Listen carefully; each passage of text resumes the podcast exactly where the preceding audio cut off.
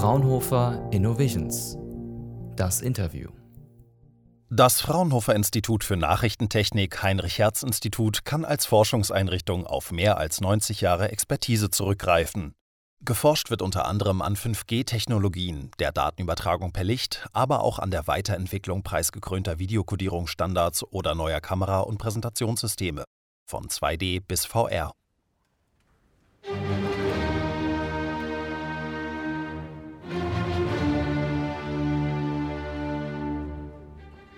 Das immersive Erleben klassischer Konzerte in völlig neuer Bild- und Tonqualität wird im Timelab des Fraunhofer HHI in einer ganz neuen Dimension möglich. Warum dieser Ort mehr ist als nur ein gewöhnlicher Kinosaal und welche technologischen Rahmenbedingungen zu dessen Entwicklung beigetragen haben, bespricht heute unser Redakteur Max Alexandrin mit Christian Weißig. Er ist Leiter der Forschungsgruppe für Aufnahme- und Anzeigesysteme in der Abteilung Vision and Imaging Technologies. Weißig ist bereits seit 1995 am Institut. Seine Tätigkeitsbereiche umfassen die Forschung und Entwicklung von omnidirektionalem 2D- und 3D-Video, hochauflösende Panorama-Videosysteme und immersive Medien. Damit ist Christian Weißig auch Experte auf dem Gebiet der virtuellen Realität. Er ist außerdem Mitglied des Fachausschusses Filmtechnik der Deutschen Informationstechnischen Gesellschaft ITG und leitet seit 2009 den Aufbau und den Betrieb des sogenannten Tomorrow's Immersive Media Experience Lab, kurz TimeLab.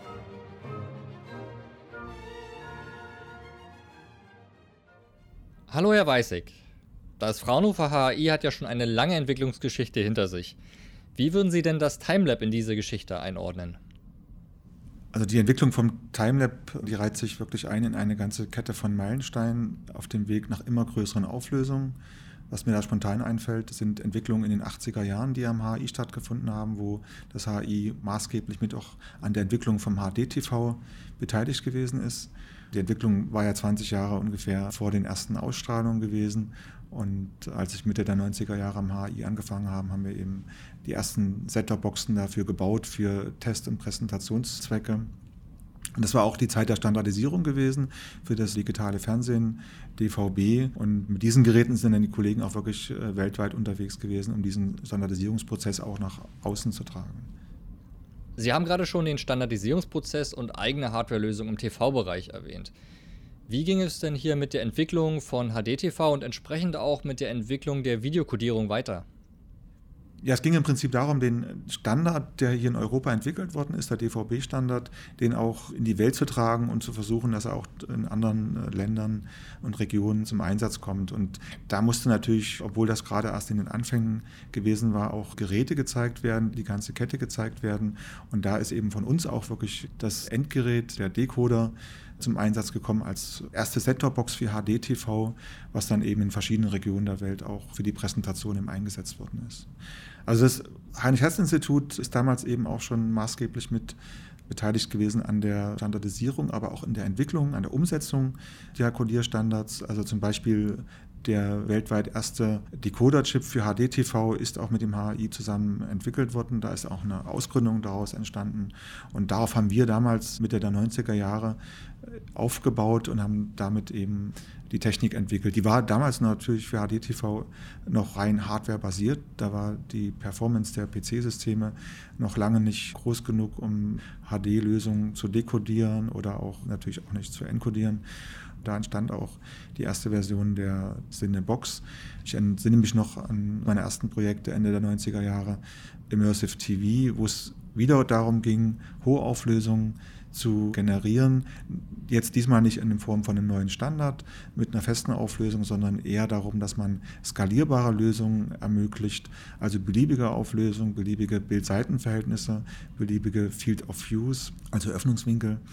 Und das war damals auch hardwarebasiert aus Systemen, die man skalieren konnte, um damit eben beliebige Auflösungen zu realisieren. In der Zeit gab es noch keinen äh, regulären Betrieb von digitalem Fernsehen und auch noch keinen regulären Betrieb von HDTV natürlich. Und wir hatten eben aus diesem Grunde hier im HAI versucht, erste Präsentationen zu zeigen auf einer großen Leinwand und haben dafür mehrere Projektoren genommen. In dem ersten Fall waren es zwei SXGA-Projektoren, weil es keine HD-Projektoren gab um damit eben HD-Format zu präsentieren. Das war dann auch eine ganze Zeit im Foyer im HI aufgebaut. Und daran haben sich immer weitere Initiativen angeschlossen, äh, noch größere Formate zu erzeugen, mit größeren Auflösungen, mit mehr Projektoren.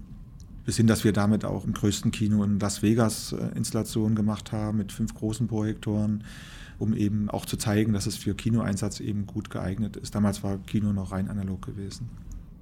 Also beim Kino und Fernsehen geht es ja oft um Immersion. Im Timelab umso mehr, wenn es um die Erlebbarkeit von besonderen audiovisuellen Erfahrungen geht. Welche Besonderheiten stechen denn hier hervor? Zum Beispiel im Vergleich mit einem herkömmlichen Kino. Und können Sie hier ein paar lebensnahe Anwendungsbeispiele nennen?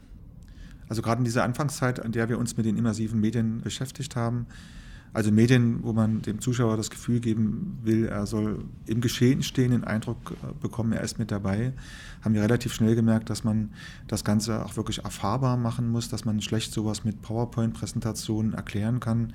Und wir haben deswegen viele Installationen gemacht auf Messen, auch hier in-house. Und da war es natürlich naheliegend, dass man sich da auch eine feste Installation anschafft. Für uns war das damals die Motivation gewesen, auf der einen Seite ein festes Labor zu haben, in dem man mit diesen Medien auch experimentieren kann, mit Technik, aber auch mit Inhalten.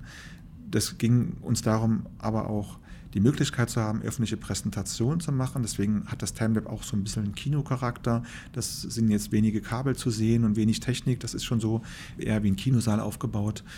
Und dann war für uns auch wichtig gewesen, eine Plattform zu schaffen für Kooperationen, Forschungsprojekte mit Partnern aus der Wissenschaft, aber eben auch aus dem Kreativbereich, um nicht zuletzt auch möglichst schnell Anwendungen zu finden, um das letztendlich den kreativen Partnern an der Hand zu geben als Werkzeug. Das Besondere am Timelab an sich ist eigentlich die Kombination aus dem räumlichen Audio, einem räumlichen Bild, ein immersives Bild, 180 Grad, Gesichtsfeld füllend in 2D und in 3D und dafür waren damals sehr hohe Anforderungen nötig gewesen, das überhaupt bespielen zu können, also diese Auflösung letztendlich ausgeben zu können. Wir haben basierend auch auf diesen HD-Decoder-Entwicklungen vom HI eine eigene Hardware gebaut. Das waren anfangs sieben Projektoren, dann haben wir nach wenigen Jahren das System in Richtung 3D erweitert. Wir mussten dann 14 Projektoren bespielen und da jetzt nicht in der üblichen Weise viele PCs hinstellen zu müssen, haben wir das äh, in einem PC eben vereinen können, indem wir halt eine entsprechende Hardware hatten, die dort im PC verbaut war. Die ersten Anwendungen zielten auf den Unterhaltungsbereich. Das heißt, wir haben als eine der ersten Produktionen für das Timelab die Philharmoniker aufgenommen. Das zweite war dann ein Bundesligaspiel gewesen.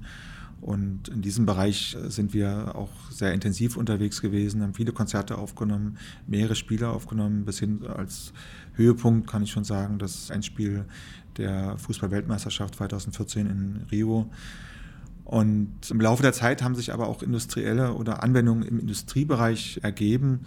Ganz wichtige Anwendung für uns jetzt sind die audiovisuellen Simulationen von Lärmschutzmaßnahmen, die wir aktuell für die Deutsche Bahn durchführen. Bei uns im Timelab hat sich der sogenannte Infopunkt Lärmschutz der Deutschen Bahn etabliert, wo regelmäßig Vorführungen im Namen der Deutschen Bahn durchgeführt werden. Und das hat für uns inzwischen einen sehr hohen Stellenwert, weil das auch ein sehr großes Potenzial bietet für eine größere Verbreitung der Technologie. Das heißt, die Anwendungen sind eben gar nicht auf den Bahnbereich beschränkt. Überall da, wo die Notwendigkeit äh, vorhanden ist, zukünftige Ergebnisse oder Zustände erfahrbar zu machen, zu simulieren. Es kann sich von den Betroffenen, weder von den Entscheidern aus äh, Politik und Gesellschaft oder Wirtschaft, noch von den Betroffenen vor Ort einer vorstellen, was heißt das denn überhaupt, 10 dB weniger Lärm in Zukunft. Und das können wir erfahrbar machen. Ja, und das Ganze ist eine ganz wichtige Kombination, auch mit dem Bild, weil wir viele Informationen eben auch aus dem Bild entnehmen können, Geschwindigkeiten, Entfernungen, Größen, Verhältnisse. Das sehen wir alles im Bild in unserer gewohnten Weise und bekommen auf die Art und Weise einen sehr intuitiven Eindruck und einen sehr authentischen Eindruck. Also bei dem Stichwort Immersion muss ich immer an VR denken. Die Technologie hat ja in den letzten Jahren diverse Hypes erlebt. Wie hat diese Entwicklung das Timelab beeinflusst? Und in dem Zusammenhang fällt mir auch gleich die Omnicam ein. Die ist ja schon in vielen internationalen Projekten zum Einsatz gekommen und arbeitet auch mit der VR-Technologie. Das Timelapse steht für uns nicht nur für den Raum an sich, also das immersive Kino, sondern wir betrachten das immer als gesamte Kette. Das heißt, die Aufnahmetechnik, wir haben relativ schnell gemerkt, als wir mit den Kinoprojektionen gearbeitet haben, dass es an geeigneten Content fehlt, dass es keine Kamerasysteme gibt, die diese Qualität liefert, diese Auflösung liefert, den Öffnungswinkel, Bildseitenverhältnis. Und deswegen haben wir relativ zeitig auch angefangen, auf dem Bereich der Panorama-Erzeugung zu forschen. Es entstand die Omnicam-Familie, die wir über mehrere Jahre hin auch kommerziell einsetzen konnten. Das heißt, sie wurde verkauft, vermietet und wir konnten damit auch eine ganze Reihe von kommerziellen Produktionen mit begleiten. Die Omnicam hat auch ganz gut sich eingepasst in den VR-Hype, der vor einigen Jahren aufgekommen ist. Und wir haben auch in diesem Bereich uns gut unterstützen, mit einbringen können mit der Technik. Inzwischen gibt es sehr viele Kamerasysteme für VR-Brillen. Das Problem ist aktuell immer noch, dass die Auflösung für VR-Anwendungen viel zu gering ist. Das betrifft sowohl die Brillen, wo noch ein sehr großes Potenzial ist in der Verbesserung der Bildqualität, aber eben vor allem auch die Kameras. Wir sind mit der aktuellen Omnicam schon sehr gut im Vergleich zu allen anderen kommerziellen Systemen. Trotzdem, wenn man das mit den Anforderungen des menschlichen Auges vergleicht, liegen wir ungefähr bei 50 Prozent. Und in der aktuellen Entwicklung, die wir vorhaben, versuchen wir wirklich die Qualitätsschwelle des Auges zu erreichen, also 100 Prozent auch liefern zu können. Um jetzt ein neues Kamerasystem zu entwickeln mit höherer Auflösung, wäre es wirtschaftlich nicht sinnvoll, das bestehende System einfach zu skalieren, mehrere Kameras nur zu nehmen oder größere Sensorformate und auch die Verarbeitungstechnik, die sich anschließt. Wir reden da von dem Realtime-Stitching, was diese einzelnen Kamerasegmente in Echtzeit zusammenfügt. Auch das müsste man dann mehrfach betreiben bei entsprechend höherer Auflösung. Und das könnte man machen für vielleicht Messepräsentationen, aber nicht für einen wirtschaftlichen Einsatz.